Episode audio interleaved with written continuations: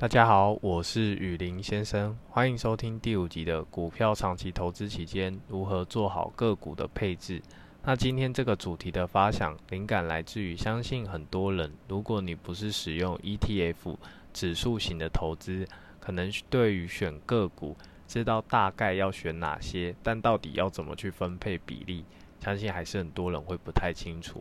那我先用一般坊间的方法，也是我觉得不错的二分法。会分成卫星持股和核心持股，那顺序有点相反。我们先说什么是核心持股，意思就是长期投资。那我过去到现在都有持续追踪这块。有人会认为最少是十年，为什么是十年呢？因为他们引述股神巴菲特说的：如果你不愿意持有一档股票十年，那就连十分钟都不要持有。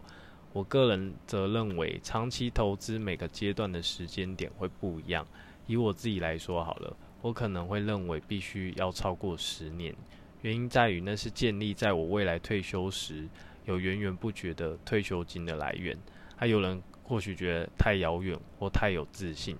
但我建立的个股标的都是算台湾一百大公司里面挑选出来的，并且相信持有这些公司。我晚上可以很安心的睡觉。如果他们倒闭了，以他们公司以及贡献整体产业的经济规模，台湾的经济大概也会面临很严重的危机了。那有人长期投资是要拿来传承，那有人会说要传承给谁？可能是他的另外一半或子女子孙，那就更不一样了。那也有人是已经要退休了。开始每年要领一笔较为稳定的收入来源，可是他早期没有那么早就去做建立，所以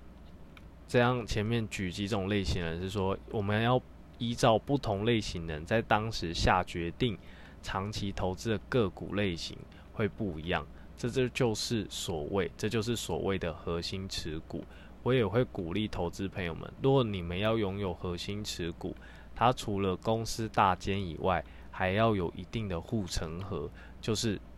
要有他自己的优势，别家公司无法轻易取代的优势。就像我存了有一只股票叫二九一二的统一超，那这里是没有做买卖推荐，纯粹分享。他可能觉很多人都会觉得说啊，超商到处都有啊，seven 全家、莱尔富、OK 到处都有，可是他们却会忽略为什么我存统一超不是存全家？就是说，一般人会去忽略到统一超和统一集团的布局，它其实做了很多转投资，包括很很可能很少人知道，统一超和统一是台湾家乐福的第二大股东，还有转投资网络书店的博客来、黑猫宅急便、台湾星巴克、台湾星巴克统一跟统一超是持有百分之百的股权，酷盛时等等不胜枚举。他之前我有看一个投资专家在节目上有分享，他曾经说，买进统一超或统一，相当于你买进另类的 ETF 式的个股。所以如果你要找核心持股，就要尽量找这种方向的，而且要年年成长，不求每年高速成长，但求每年稳定成长，然后稳定配息。核心持股还有个好处。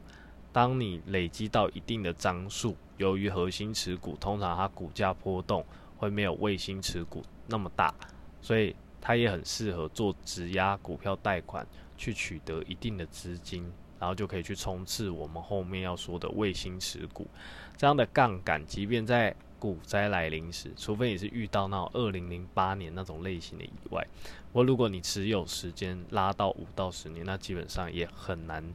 伤到你的成本，因为我们这样讲是说，基本上一般的股灾啊，这种股票其实随着不用大概三不用五年，大概投资的时间越长，其实基本上你断头几率已经是非常低。那所以可以，我们常听到坊间很多纯股达人、长期投资人最常说的就是，他们股票基本上都已经做到零成本持有，是这个原因。因为股票价值很难跌到十几年前那种价格，就如同精华地段的住宅那个价格啊，它不会随便跌回三四十年前的价格，道理是一样的。它除非战争啊，那不然是不太可能。那卫星持股就单纯多了，就是赚价差，但持股时间就看个人，因为像我自己，即便做波段，我最多可以报到一年。那很多人听到他觉得很不可思议，但我的算法跟很多做股票比较久人讨论过，他们觉得我的算法还是没问题。为什么我可以忍受一年？因为我的获利大概最少都是以像上班族的年薪去计算。假设我报一年，最少获利可能必须要到两万四乘以十二个月，等于二十万八千元，二十八万八千元，不是二十万，二十八万八千元，然后不靠不扣那个劳健保。当然还是要本金，还是要去参考一个点啊。那投资报酬率以年来看，也不会低于五到十趴。虽然有些人可能觉得标准太低，但是我是说最少，因为我普遍拿出来那个钱取出来之前，很多时候大概至少获利都可以做到百分之二十到三十趴。他像我过去也有分享过，说若你觉得资金不够的人，平均分配。以七到八成是长期投资，两到三成是价差，会比较理想。那最后要说到上次没提到的填息、填息和贴息。简单说，先来谈谈什么是填息。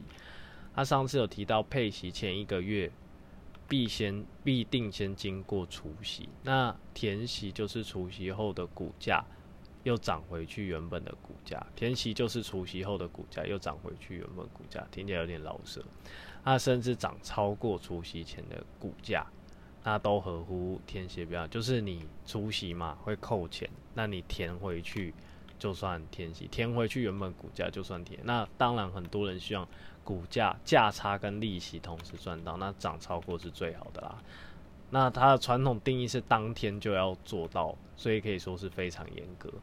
那以长期投资，我自己可以忍耐一年内。当然还是希望越快越好。以长期投资来说，如果一年都还没办法完成填息，是非常不及格。我你还是要去看公司当时发生什么事情，导致它的填息之路不顺。那贴息就是相反，就是说它只当日没有完成填息，就算是贴息。那今天的分享就到这边，请大家敬请期待这个系列的第六集哦。谢谢大家收听。